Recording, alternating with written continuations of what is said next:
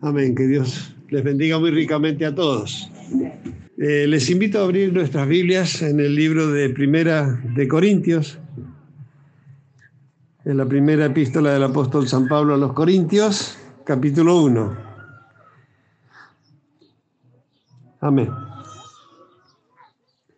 Y le damos gracias a Dios que, que nos ha preparado este lugar para reunirnos y que por la gracia de Dios no estamos restringidos porque tenemos espacio y, bueno, estamos al aire libre también, ¿no? Así que gracias al Señor por su gran misericordia que, que nos permite estar todos, todos los que podemos estar llegando, ¿no? Algunos están aislados, pero gracias a Dios nos están escuchando también. Amén. Primera de Corintios capítulo 1. Pablo, llamado a ser apóstol de Jesucristo por la voluntad de Dios, y el hermano Sóstenes, a la iglesia de Dios que está en Corinto, a los santificados en Cristo Jesús, llamados a ser santos, con todos los que en cualquier lugar invocan el nombre de nuestro Señor Jesucristo, Señor de ellos y nuestro Gracia y paz a vosotros, de Dios nuestro Padre y del Señor Jesucristo. Gracias doy a mi Dios siempre por vosotros, por la gracia de Dios que os fue dada en Cristo Jesús, porque en todas las cosas fuisteis enriquecidos en Él, en toda palabra y en toda ciencia. Así como el testimonio acerca de Cristo ha sido confirmado en vosotros, de tal manera que nada os falta en ningún don, esperando la manifestación de nuestro Señor Jesucristo, el cual también os confirmará hasta el fin, para que seáis irreprensibles en el día de nuestro Señor Jesucristo. Fiel es Dios, por el cual fuisteis llamados a la comunión con su Hijo Jesucristo, nuestro Señor. Amén.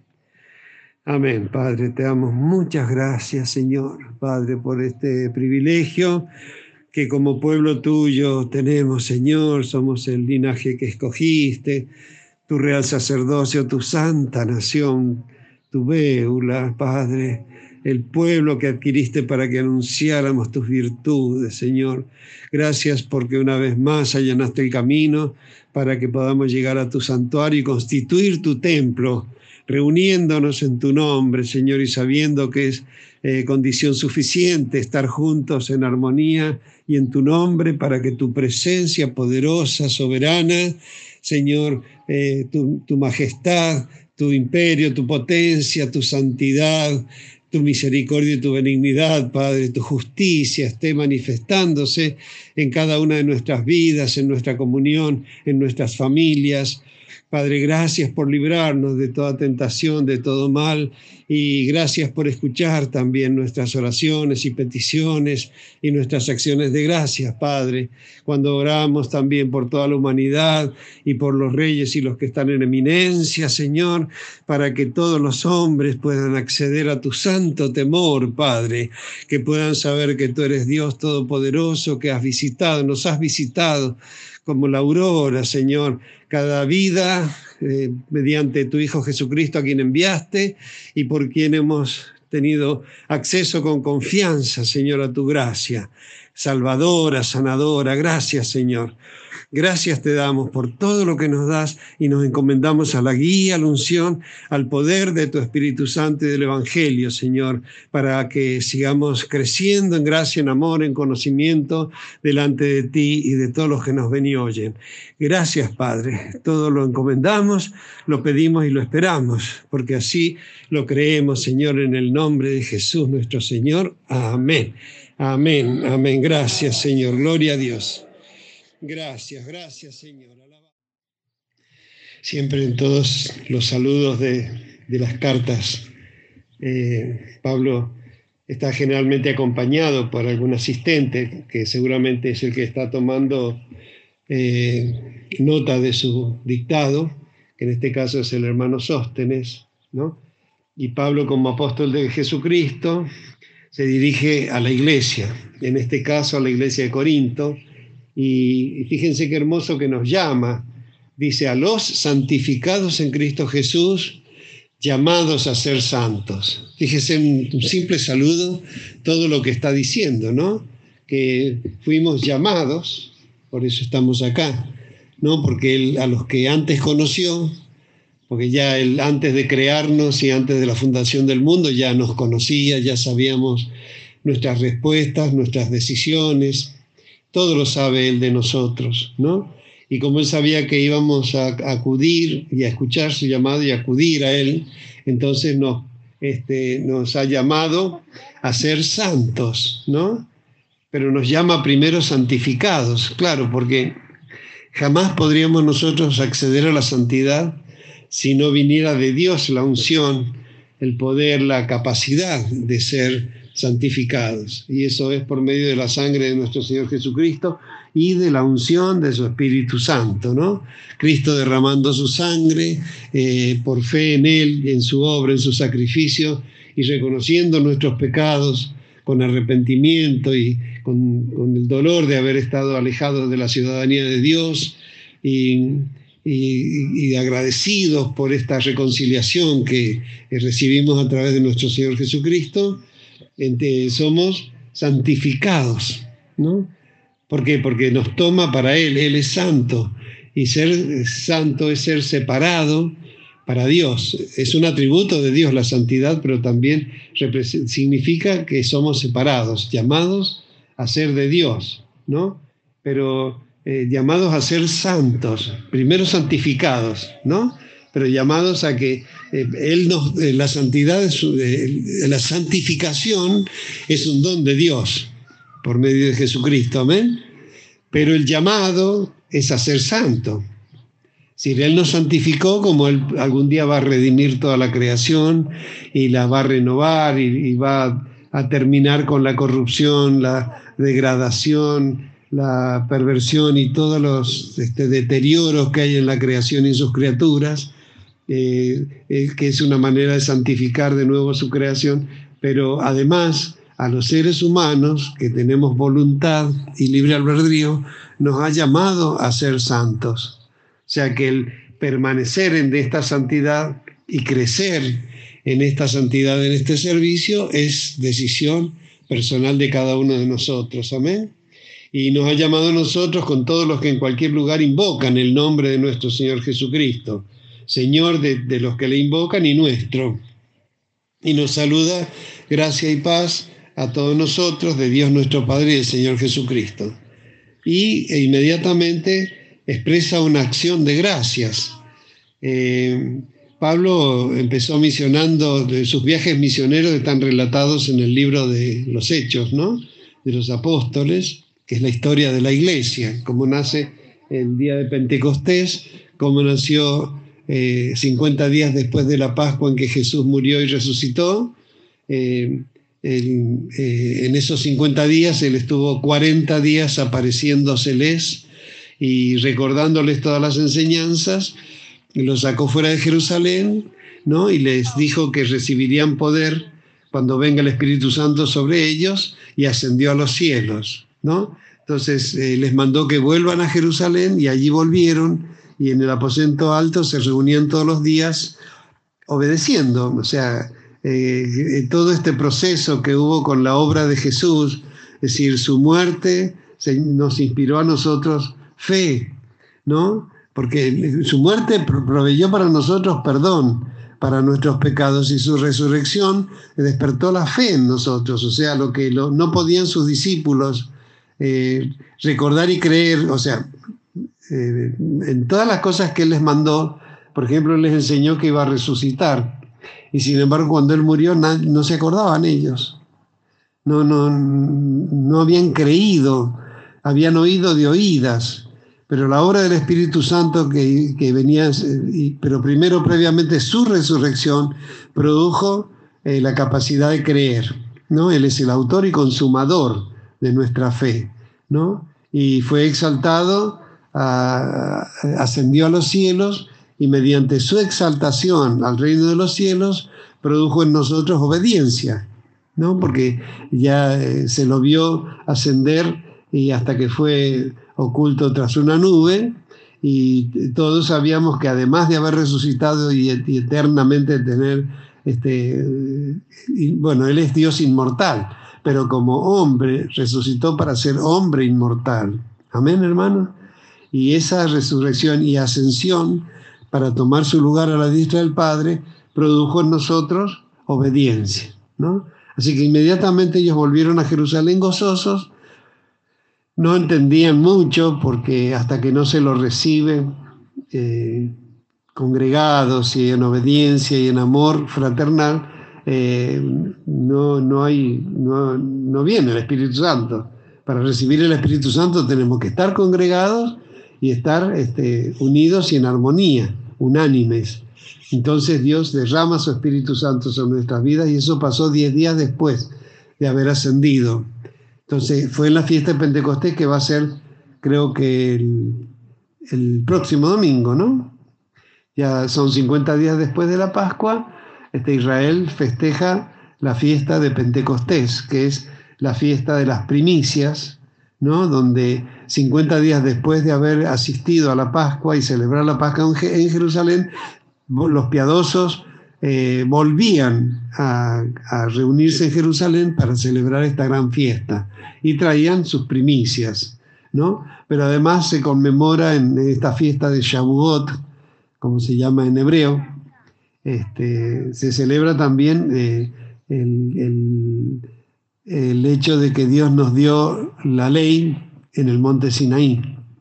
Así que es una fiesta muy, muy importante una de las tres grandes fiestas, la tercera es la fiesta de tabernáculos, que es al final de las cosechas, ¿no?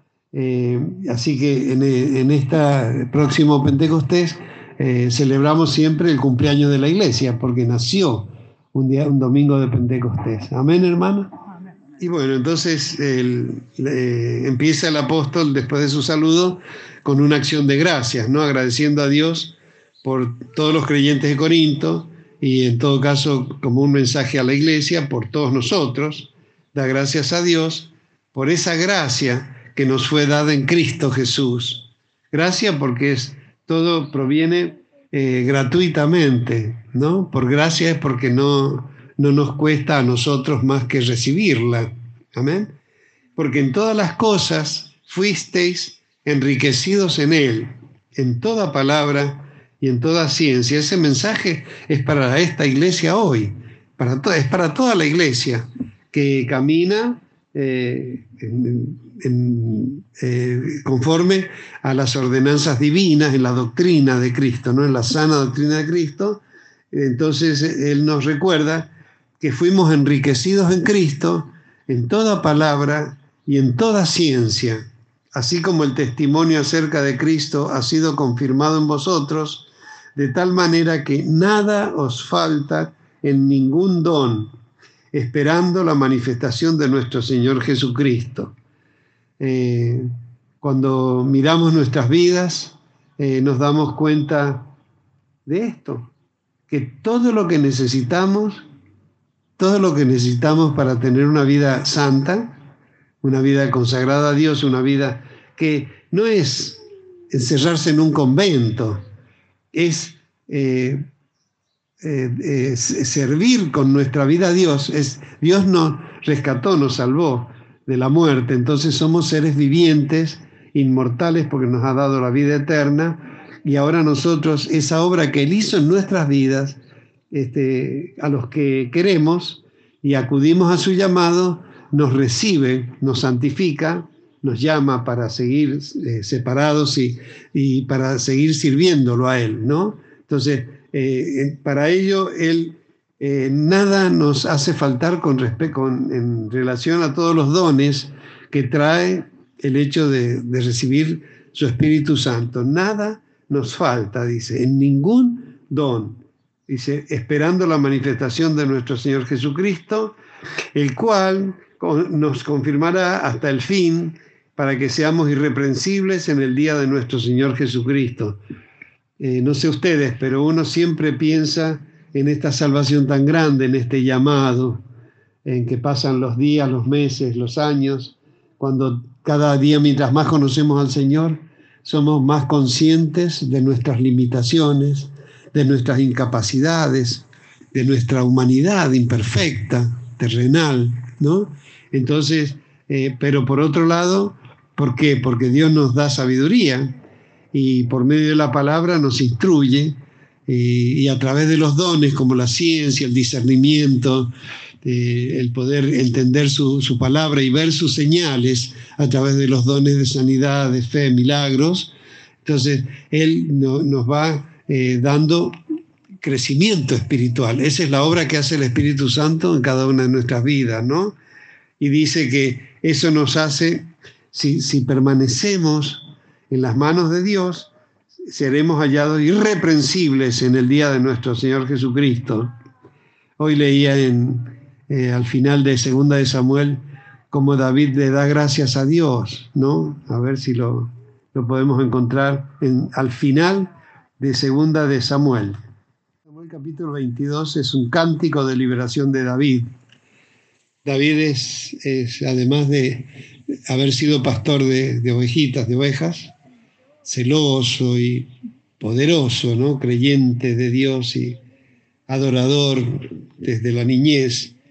Eh, tenía eh, todas las cosas que él escribe, estaba inspirado por el Espíritu Santo. Entonces dice, en el capítulo 22 de 2 Samuel, cántico de liberación de David.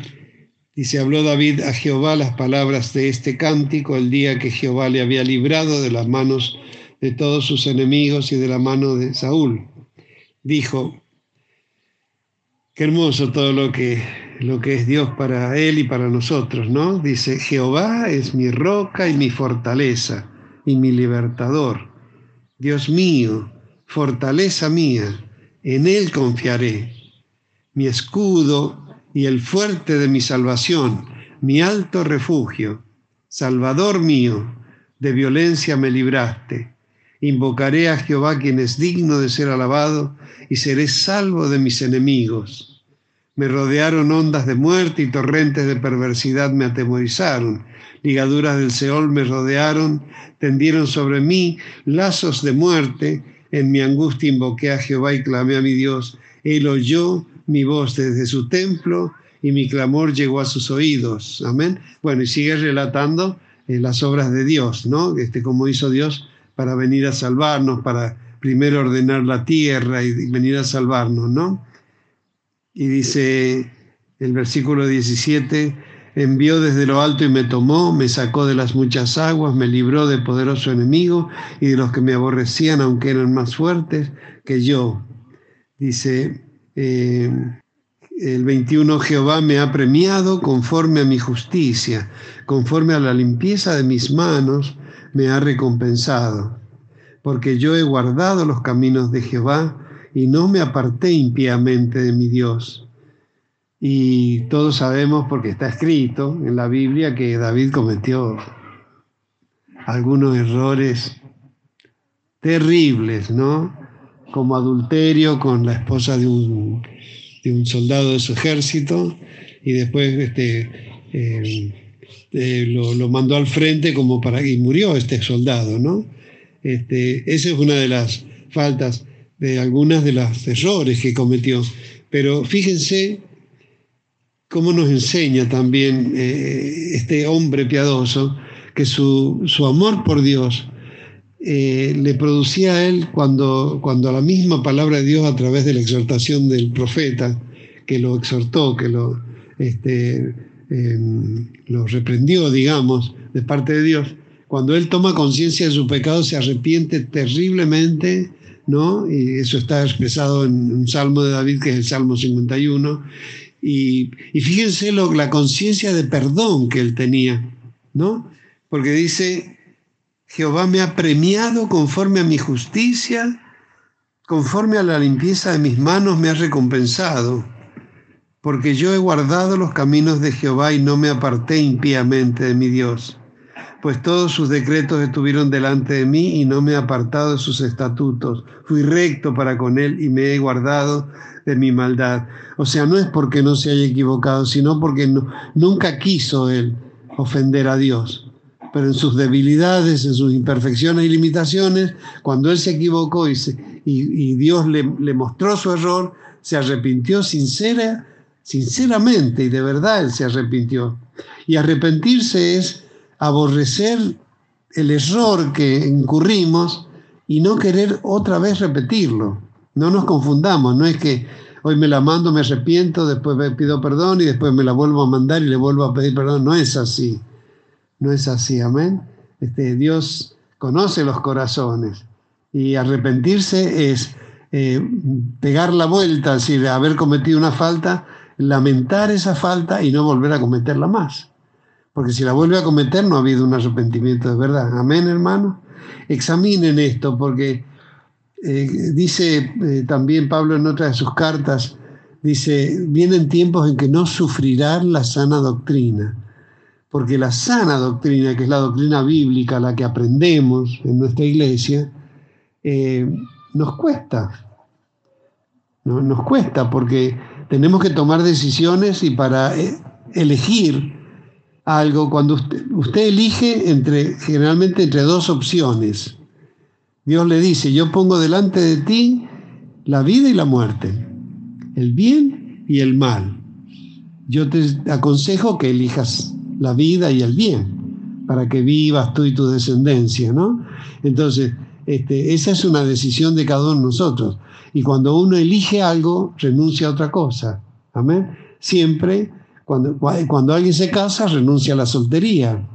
Cuando, un, cuando alguien hace una carrera y se gradúa, renuncia a ser estudiante, ahora es un graduado. Amén. O sea que siempre que uno toma una elección está renunciando a otra condición, ¿no? Así que cuando uno es llamado por Dios y, y se arrepiente de sus pecados, elige una vida para no volver a cometer esas mismas faltas. Pero lo que me maravilla a mí es la conciencia y la seguridad de decir, eh, en el 25, por lo cual me ha recompensado Jehová conforme a mi justicia, conforme a la limpieza de mis manos delante de su vista, ¿no? Eh, esa conciencia de que él tiene de haber sido santificado por Dios. Amén, hermanos. Volviendo a 1 de Corintios 1.9 dice, fiel es Dios por el cual fuisteis llamados a la comunión con su Hijo Jesucristo, nuestro Señor. La comunión con Jesucristo es la comunión de su Espíritu Santo, es estar juntos sin armonía. Amén. Que eso lo va a decir de alguna manera también. Eh, y, como decía el versículo anterior, eh, Dios nos confirmará hasta el fin para ser hallados irreprensibles en el día en que venga Jesucristo y su reino, ¿no? Y sean juzgadas nuestras obras. Dice el versículo 10, os ruego pues, hermanos, por el nombre de nuestro Señor Jesucristo, que habléis todos una misma cosa y que no haya entre vosotros divisiones, sino que estéis perfectamente unidos en una misma mente y en un mismo parecer. En las epístolas de Pablo, que están inspiradas por el Espíritu Santo, o sea, Dios nos habla a través de las epístolas y a través de los evangelios, a través de los hechos, a través de los proverbios, de los salmos, de cada libro de la Biblia, Dios nos habla a nosotros. Dios se, nos revela para que le conozcamos, ¿no? Y, en, eh, las epístolas, generalmente cuando el Señor se dirige para exhortarnos a la unidad, eh, nos ruega, o sea, cuando alguien ruega por algo, ¿no? Cuando, por ejemplo, usted, alguien necesita una ayuda del Estado, ¿no? Y tiene que ir y hacer y presentar también. Y usted ve que la gente va y va y se mete y está desde las 8 de la mañana hasta que lo atiendan. Y si no lo atienden, vuelve y vuelve.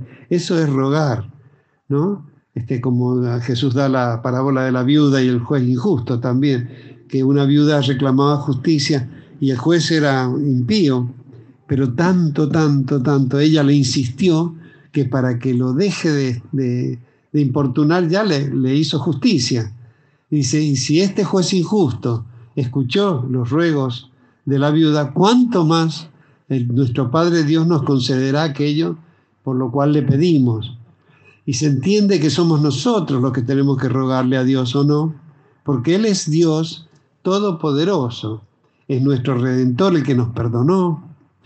Eh, sabemos y somos conscientes que no tenemos derecho a exigirle nada a Dios, porque nosotros habíamos perdido la condición de ser santos y de ser eh, hijos de Dios. Y Él nos volvió a recuperar por medio de Jesucristo. Entonces, aunque eh, ya somos otra vez este, adoptados hijos suyos, pero no podemos, porque soy hijo de Dios, ahora voy a hacer lo que se me dé la gana. O sea, creo que en nuestro corazón tiene que haber una gratitud eterna hacia Dios. Y, todo lo que le pidamos eh, a Dios, por más que Él lo ha prometido y nos dé la condición de ser hijos, obreros, siervos, siervos de Él, eh, nuestra actitud frente a Dios tiene que ser humilde, no como el hijo, el hermano del hijo pródigo, claro, al otro le da y a mí no ve como exigiendo, ¿no? Así que somos nosotros, amén hermanos. Si alguien tiene que rogar, somos nosotros, porque por más que nos dignificó como hijos de Él, pero no tenemos derecho. Eso lo hizo por el puro amor, el puro afecto de su voluntad. Nos adoptó por medio, y bien que le costó, porque le costó la vida de su hijo y que su hijo Dios, su Dios hijo, cargue con todos los pecados de la humanidad. Así que eh, eh, eh, Dios dio todo para salvarnos. Amén. Así que si alguien tiene que rogar, es, somos nosotros los que tenemos que rogarle a Dios. Y esto es, a mí me causa vergüenza. Cuando en las epístolas se nos ruega os ruego, por la misericordia de Dios, os ruego que seáis de un mismo espíritu. Eh, generalmente, ¿y por qué nos ruega? Porque es una decisión que nosotros debemos tomar, porque es algo que tenemos que elegir en la libertad con que Cristo nos hizo libres.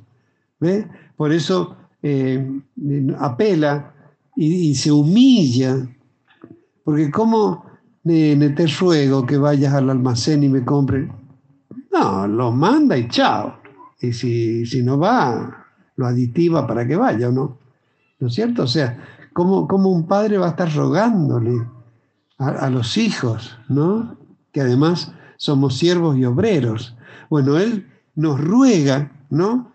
Eh, eh, en el nombre de Jesús, que eh, seamos unidos. Dice que habléis todos una misma cosa y que no haya entre vosotros divisiones, sino que que estéis perfectamente unidos en una misma mente y en un mismo parecer. Esto está demostrando claramente que tenemos que construirlo nosotros. Nos es dado el Espíritu Santo y todos los dones y, la redención gratuita, ¿no? Por gracia somos salvos, eh, por gracia recibimos el Espíritu Santo, pero somos nosotros los que tenemos que tomar decisiones porque naturalmente, porque somos un pueblo, no éramos pueblo nosotros, no éramos familia, y ahora somos familia de Dios, no éramos pueblo, y ahora somos pueblo de Dios. Entonces, y, somos porque Él nos llamó y nos puso, como a nosotros aquí en, la iglesia Beula en Mediagua, ¿no es cierto? Eh, aunque estén en diversos lugares nuestros hermanos, pero Dios nos llamó y nos ha sostenido acá en la iglesia Beula de Mediagua. Pero no es para, pero además de acudir a ese llamado, de, eh, de, entregar nuestra vida para ser santos, eh, tenemos que colaborar con, con este mandamiento. ¿Qué mandamiento se nos está rogando? Aunque Él le llame un mandamiento nuevo, que nos amemos como Jesús nos ha amado. Así que esto es algo que tenemos que examinar y ver que cualquier diferencia y cualquier situación que lo aparte a usted de su hermano o del pastor, que es un hermano que está puesto en un lugar, pero que somos todos miembros del mismo cuerpo de Cristo, tenemos que vivir en unidad y en, unidad de pensamiento y de mente y de parecer. Amén, hermanos. Y dice Pablo, porque he sido informado acerca de vosotros, hermanos míos, por los de Cloé, que hay entre vosotros contiendas. y dice, hace mención, dice, unos dicen, yo soy de Pedro, yo soy de Pablo, soy de Apolos, soy de Cristo, porque de acuerdo a quien lo haya ministrado, haya sido maestro para cada uno de ellos. Y pregunta en el versículo 13, ¿acaso está dividido Cristo? ¿Fue crucificado Pablo por vosotros? ¿O fuiste bautizado en el nombre de Pablo? Dice en el versículo 18, nos vamos saltando porque dice Cristo, por poder y sabiduría de Dios. Dice, porque la palabra de la cruz es locura a los que se pierden, pero a los que se salvan, esto es, a nosotros, es poder de Dios. La palabra de la cruz, el Evangelio de nuestro Señor Jesucristo, ¿no? Eh, a los que se pierden o los que están extraviados, que no conocen todavía la salvación, eh, lo ven como una locura, ¿no? Pero a los que ya somos salvos, eh, el Evangelio para nosotros es poder de Dios porque es el poder que nos salva, que nos sana y que nos da crecimiento, ¿no? Este, y nos mantiene eh, bajo la protección y la guarda y la instrucción divina. Y dice, porque está escrito, destruiré la sabiduría de los sabios y desecharé el entendimiento de los entendidos. ¿Dónde está el sabio? ¿Dónde está el escriba? ¿Dónde está el disputador de este siglo? ¿No ha enloquecido Dios la sabiduría del mundo? Usted ha visto cómo está el mundo. Cada vez más ciencia, más este, tecnología y sin embargo cada vez peor. Y mientras más este, economía y más este, eh, tecnología, eh, más, más explotación. Eh, bueno, ¿qué les voy a decir? Este, vivimos en este mundo y vemos que, y encima todavía nos viene esta terrible peste que seguramente fue fabricada porque tiene objetivos que es exterminar a los más débiles, a los, a los que son población de riesgo, ¿no? Dice, pero ya que la sabiduría, en la sabiduría de Dios, el mundo no conoció a Dios mediante la sabiduría, agradó a Dios salvar a los creyentes por la locura de la predicación. Cuando uno lee las, eh, eh, las religiones y las filosofías del mundo, Dios mío, la filosofía de los griegos, eh, la filosofía budista, hinduista, todas, las, todas las religiones tienen libros de sabiduría y de, de pensamiento y de filosofía, y sin embargo ninguna de todos esos pensamientos ha salvado y ha mejorado la condición humana. Todas las grandes civilizaciones alcanzan un pico y después este, caen hasta desaparecer, ¿no? Y dice, por eso dice que el mundo no conoció a Dios mediante la sabiduría, sino que Dios, a Dios le agradó salvar a los creyentes por esta locura que es la predicación del Evangelio. Amén.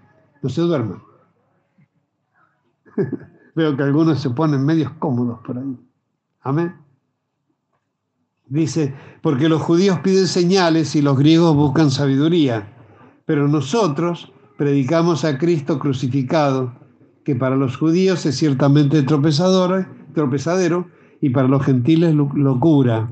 O sea, cuando habla de los judíos se refiere a, a los que viven bajo un sistema religioso, ¿no? Este, cuando Cristo viene con su enseñanza y su doctrina, todos los religiosos fundamentalistas tropiezan y aún los de su propia nación, que se supone que lo tendrían que haber reconocido porque él vino cumpliendo todas las profecías bíblicas y sin embargo los religiosos de su nación fueron los que lo llevaron a la cruz del Calvario. Amén. Entonces, para los judíos es tropezadero, ¿no? Los judíos piden señales y los griegos o los gentiles piden sabiduría, pero nosotros predicamos a Cristo crucificado para los judíos y para los religiosos tropezadero, y para los que buscan sabiduría es locura. Amén. Más para los llamados, o sea, para nosotros, así judíos como griegos, porque Dios nos llamó a algunos de, los, entre los religiosos, a otros entre los que buscábamos sabiduría, así llamados de uno de otro, Cristo es poder de Dios y sabiduría de Dios, ¿no? Lo que en cualquiera de las dos condiciones, ¿no? Los que piden sabiduría y los que piden este, eh, eh, señales. Eh, Cristo es poder de Dios y sabiduría de Dios. decir algo para meditarlo todo, ¿no? Porque dice, porque lo insensato de Dios es más sabio que los hombres, y lo débil de Dios es más fuerte que los hombres. Pues mirad, hermanos, vuestra vocación, que no sois muchos sabios según la carne, ni muchos poderosos, ni muchos nobles. El versículo 25 dice que lo insensato de Dios es más sabio que los hombres, lo débil de Dios es más fuerte que los hombres. Pero sabemos que en Dios no hay insensatez, no. Él es la sabiduría plena, es omnisciente, todo lo sabe, eh, es la plenitud de toda sabiduría está en Dios. Entonces, ¿a qué insensatez se refiere? Y sabemos que Dios es todopoderoso, porque es Dios, ¿no? Omnipotente. Entonces, ¿a qué se refiere cuando dice lo débil de Dios? ¿Hay algo débil en Dios? ¿Hay algo insensato en Dios? No. Sí. Nosotros. Nosotros. Porque, ¿a qué se refiere? ¿Qué, es lo insensato de Dios? Y nosotros. ¿Y lo débil de Dios? Nosotros. Porque Dios es sabiduría y es todopoderoso, pero nosotros somos de Dios. Y, nosotros, si es por sabiduría, por poder, eh, desprovistos de todo. Claro que después nos, nos vienen sus dones y por, al ser de Dios, aunque insensatos y débiles, pasamos a ser, como dice ahora, ¿no? Mirad, hermanos, vuestra vocación, que no sois muchos sabios según la carne, ni muchos poderosos, ni muchos nobles. Porque usted puede ver entre los discípulos de Jesús que la mayoría eran pescadores y hombres del vulgo, humildes. El único más instruido eh, era San Pablo. Pero sin, por eso dice, no somos la mayoría de venir de ser sabios, eh, poderosos o nobles, ¿no? Dice, el 27, sino que lo necio del mundo escogió Dios para avergonzar a los sabios, y lo débil del mundo escogió Dios para avergonzar a lo fuerte, y lo vil del mundo y lo menospreciado escogió Dios, y lo que no es para deshacer lo que es, a fin de que nadie se jacte en su presencia. Así que para este, es bueno que examinemos esto, ¿no? Porque si hay algo imperdonable o que Dios nos libre y guarde, es que nos, nos enaltezcamos y nos creamos ser algo porque somos lo que somos, somos tenemos sabiduría y poder de Dios, pero fuimos tomados de entre lo débil, lo insensato, lo vil, lo menospreciado. No olvidemos nunca nuestros orígenes, para, para que toda la gloria sea realmente de quien a quien corresponde y quien la, merece, que es el único, es Dios. Amén, hermano. Así que esto a mí me, me sirve muchísimo porque digo, ni por sabio, ni por santo, ni por fuerte, ni por poderoso me escogió Dios, sino todo lo contrario. Y cada uno de ustedes sabrá pensar y examinarlo, pero creo que es la manera en que tenemos que pensarlo. Y eso nos da un gran descanso, ¿no? Porque entonces, ¿cómo podemos ser la iglesia de Dios? ¿Cómo podemos ser guardianes y custodios de la ley de Dios? ¿Qué vamos a custodiar? Dice, no desamparéis mi ley, como leíamos y predicábamos ayer en el Proverbios capítulo 4, versículo 2. No desamparéis mi ley, dice Dios. Si alguien tiene que amparar a alguien, a ver, es Dios a nosotros, ¿o no? El que habita el abrigo de Dios este, morará bajo su sombra. O sea, eh, si alguien tiene que cuidar y amparar a su creación es Dios. Pero ¿cómo nosotros nos va a poner a nosotros a amparar su ley? Miren qué profundidad.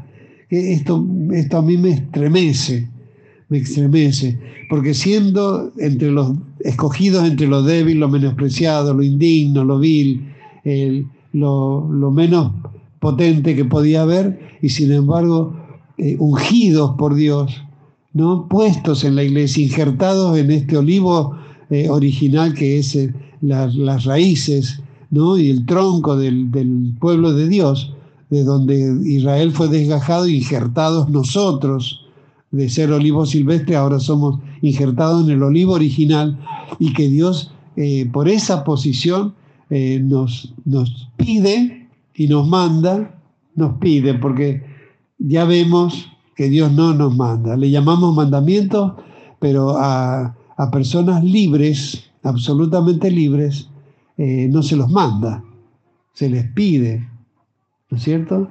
Es decir, un patrón no puede ir a cualquiera a mandarlo a hacer algo, se lo puede mandar a sus obreros, a los que les pague un salario.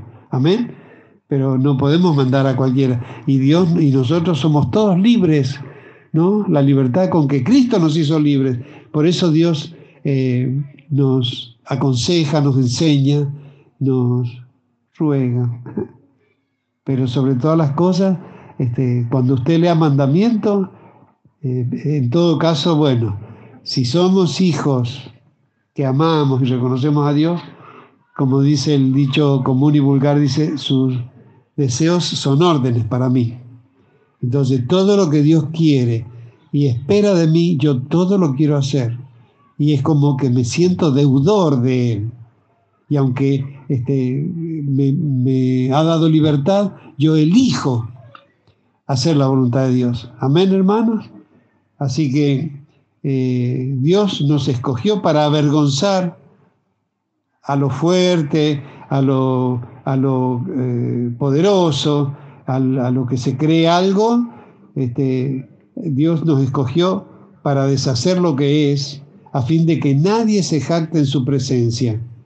Así que por Él estáis vosotros en Cristo Jesús, el cual nos ha sido hecho por Dios sabiduría, justificación, santificación y redención. Es lo que es Cristo para nosotros. Amén. Para que, como está escrito, el que se gloría, gloríes en el Señor. ¿No? Amén, hermanos, ningún mérito nuestro, solo haber oído y acudido a su llamado y dejar que Dios derrame en nosotros todos sus dones. Porque, como dice, en todos, nada os falta en ningún don, nada os falta. Yo le doy gracias a Dios por nuestra amada iglesia Beula, que somos nosotros, hijos de vecinos llamados a ser iglesia, y sin embargo, todos los días ¿no? vemos las manifestaciones de Dios, cuando vemos gente que, que está internada con eh, terapia intensiva, eh, cuántos han, han partido de este mundo, ¿no? Cuántas víctimas ha cobrado esta pandemia.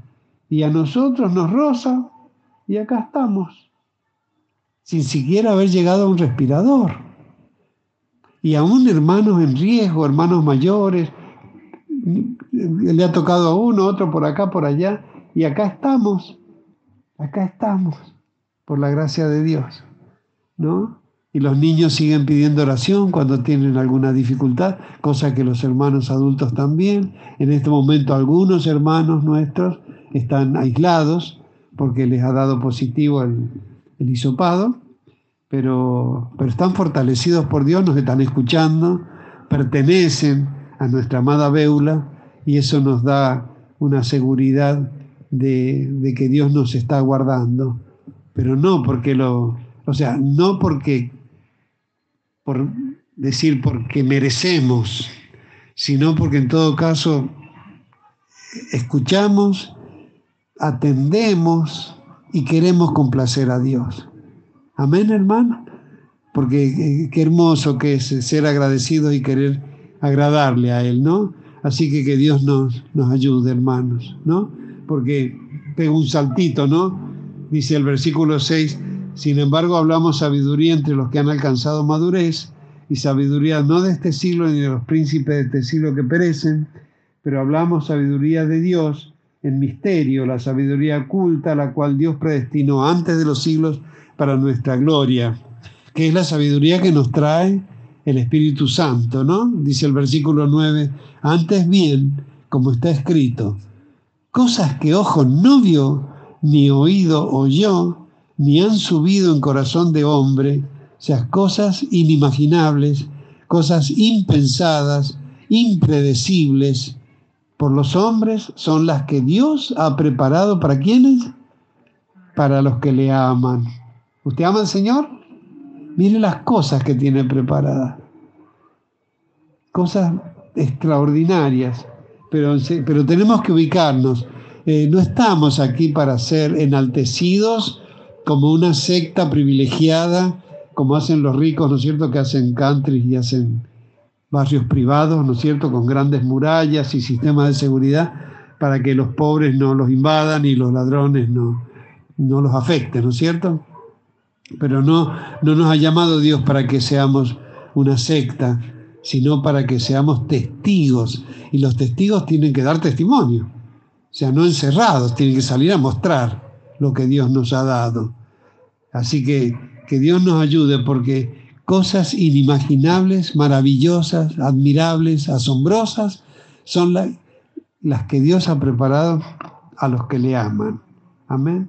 Así que hay mucho más para profundizar, terminen de, vuélvanlo a leer, vuélvanlo a repasar, vuelvan a escuchar los audios, ¿no? Y, completen la lectura con los textos, porque no los he leído todos, porque es profundo, son tratados de, una profundidad maravillosa. Así que eh, vuelvan a, a meditar en ello, amén. Y que Dios nos ayude a cumplir ese, ese ruego que es que seamos de una misma mente y de un mismo parecer. Yo le doy gracias a Dios porque ya tenemos 32 años como iglesia Béula y podemos decir que en este momento los que estamos congregados tenemos esa disposición. Puede que a lo mejor entre uno y otro alguien puede tener otra manera de, de ver la realidad, eh, puede haber personas que tienen simpatía por un equipo de fútbol y otro por otro, pero eso no, tiene nada que ver con la iglesia. En lo que hace a la doctrina y al, don de Dios, eh, gracias, gracias a, la presencia de su Espíritu, que Él produce en nosotros el mismo espíritu, el mismo sentir. Amén.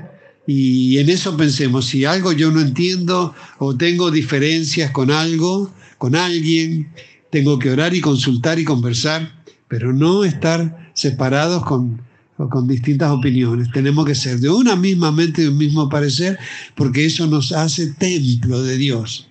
Y en el templo está el altar, y está el trono, y está Dios con todo su poder. Entonces, ninguna diferencia nuestra debe ser obstáculo para que la plenitud del todo el poder de Dios pueda manifestarse. Amén. Con nuestras pequeñas colaboraciones, se fiel en lo poco, en lo mucho te pondré. Estamos dando lugar para que Dios eh, descienda, este, eh, ocupe su lugar en el seno y en el altar de su pueblo, de su templo, y haga su obra salvadora. Porque Dios nos dice a través de la Biblia, todas las, todas las almas son mías, dice Él. El alma que pecare morirá. Y bueno, pero la mayoría o muchos están muertos todavía en delitos y pecados porque no conocen la salvación de Dios. Que Dios nos ayude a los que somos llamados a ser testigos a mostrar esta salvación tan grande, ponerla al servicio de Dios y dejar ese estado de confort y de comodidad y preocuparnos un poquito más por el sufrimiento de nuestros prójimos. Amén. Así que bueno, le damos gracias a Dios, la paciencia que nos tiene y y el amor con que nos instruye nos, y nos enseña. Amén. Así que bueno, vamos a estar de pie y le vamos a dar muchas gracias al Señor. Alabado divino Rey, gracias. Gracias, gracias Señor. Gracias, gracias Padre. Gloria a tu nombre. Amén. Gracias Señor. Amén. Bueno, algunos hermanos habían propuesto que en vez de celebrar la Santa Cena el domingo que viene, que la celebramos el último domingo de mes. Eh, obviamente que, bueno, es algo que, han propuesto algunos. Eh, justo, bueno, este, es el domingo 30, así que eh, ya han expresado los hermanos de Mendoza y de Chilecito que ellos les viene bien poder, porque además desapareció el feriado puente, así que cualquier domingo es lo mismo.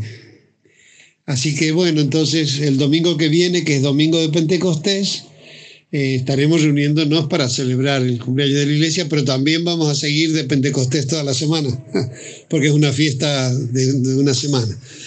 Así que eh, esos serían los, los avisos. Seguimos reuniéndonos los domingos a las 4 de la tarde y eh, también los, los, los martes y sábados, no, los miércoles y sábados a las 6 de la tarde. Yo les pido que sean puntuales porque ya los días se están acortando, ¿no es cierto? Entonces eh, no, no podemos llegar tarde, tenemos que estar cumpliendo para que también terminemos no tan tarde. Amén, hermanos, vamos a orar para que Dios nos, nos ayude a cumplir estos propósitos, estos consejos, ¿no? Amén, Padre, te damos muchísimas gracias en el nombre de nuestro Señor Jesucristo por la palabra impartida, Señor, como la lluvia y la nieve, desciende de tu trono de gracia, de justicia, de, de misericordia, de bondad y benignidad este maná celestial, Padre, que como aquel pueblo en el desierto salían a recoger, nosotros venimos hoy, Señor, trayendo nuestro hambre y sed espiritual para ser saciados por ti, Señor, por este pan de vida, Señor, que es tu divina palabra, que es Cristo Jesús, verbo encarnado, verbo escrito, con el cual, Señor, no solamente nos has dado vida, sino que vivimos por toda palabra que sale de tu boca, Señor. Gracias, gracias, Señor, por la iglesia, por este llamado, por sostenernos, Padre, por perfeccionarnos, afirmarnos, fortalecernos y habernos establecido y guardarnos, Señor, en, esta, en este lugar, Padre, eh, dándonos también los medios, la convicción, la enseñanza, la instrucción para permanecer y perseverar en este camino y ser hallados fieles en tu venida, Señor. Ayúdanos para que nada dejemos de practicar tus sanos mandamientos, Señor, de tal manera que podamos oír de tu boca en el día de tu venida Bien, buen siervo y fiel, en lo poco fuiste fiel, en lo mucho te pondré. Es el anhelo de nuestros corazones escuchar esas palabras en tus labios, Señor. Y así confiamos y esperamos y lo pedimos porque así lo creemos, Señor. En el nombre de nuestro Señor Jesucristo, te damos gracias, te encomendamos, Señor, nuestra semana, nuestras actividades, eh, también la guarda de este santuario y todo lo que tú nos has dado para adorarte, Señor. Bendice nuestros hogares, nuestras movilidades, nuestras fuentes de trabajo. Bendice a los niños y jóvenes también en sus estudios. Y Señor, gracias, gracias por permitirnos permanecer a tu abrigo y a tu amparo, Señor. Gracias, Señor, en el nombre de nuestro Señor Jesucristo, de quien somos y a quien servimos, Padre. Amén. Gracias, Señor. Gloria a Dios. Alabado, divino.